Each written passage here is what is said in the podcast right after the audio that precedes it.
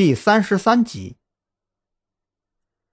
谭浩鹏，男，三十五岁，安港大学硕士研究生毕业，心理学专家。赵军翻看着手里的文件，把探照灯打在谭浩鹏的脸上。你的时间不多，尽快说出知道你计划的人，我们才能用最快的速度去抓到杀害你妻子的凶手。我说过了，我不知道。谭浩鹏依然在负隅顽抗。那么好吧，我们就先来谈一谈之前的两宗杀人案，以及一个杀人未遂的案件。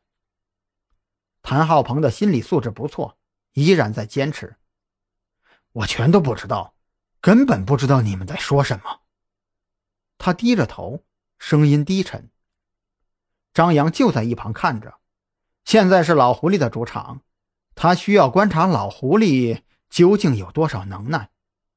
虽然从接触这个案件到现在还不超过十二个小时，可张扬已经感觉到这个案件与五年前那起案子是没有什么联系的。怎么，还是什么都不想说吗？那你先看看这个。赵军拿出一个平板电脑，里面播放着一段录像。电梯的画面之中，前期画面全是雪花，看不到任何东西。但是两分钟之后，画面开始变得清晰起来。这是一个电梯，电梯里有一个小女孩，单独站在电梯里。张扬一眼就看出来，这个小女孩正是谭浩鹏的女儿。不久以后。电梯的门被打开了，从外面走进来一个人，正是住在十七层的徐小姿。徐小姿看到独自站在电梯的小女孩以后，似乎还说了几句话，神情关切，但是小女孩只是在不停的摇头。随后，电梯从十七层升到了十九层，第一个死者方文出现了，神情高傲的方文。一步跨进电梯，只是瞥了电梯里的两个人一眼，接着电梯下行，来到了十四层。打扮妖娆的蔡欣也走了进来，几个人之间都没有再对话。电梯到达一楼，里面的三个女人陆续的走出电梯，只留下小女孩一个人。电梯门再次闭合，这一次，那画面里又出现了大片的雪花。什么都看不清。当监控画面再次恢复的时候，已经是一分钟以后了。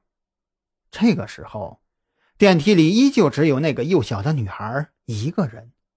可张扬马上留意到，电梯里通往顶层的按钮被人按红了，而那个小女孩手里多了一根棒棒糖，正在津津有味地吃着。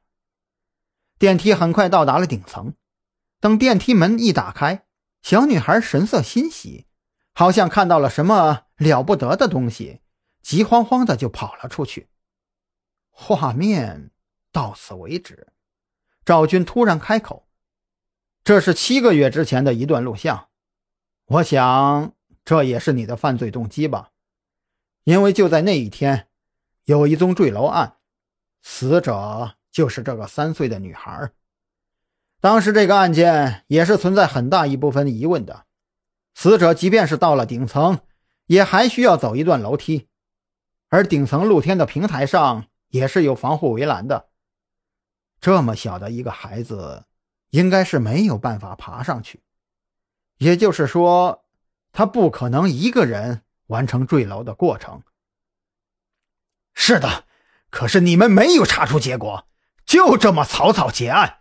你们这些警察只知道吃干饭。谭浩鹏神色狰狞，所以你就只能选择自己复仇了吗？赵军突然间厉声质问。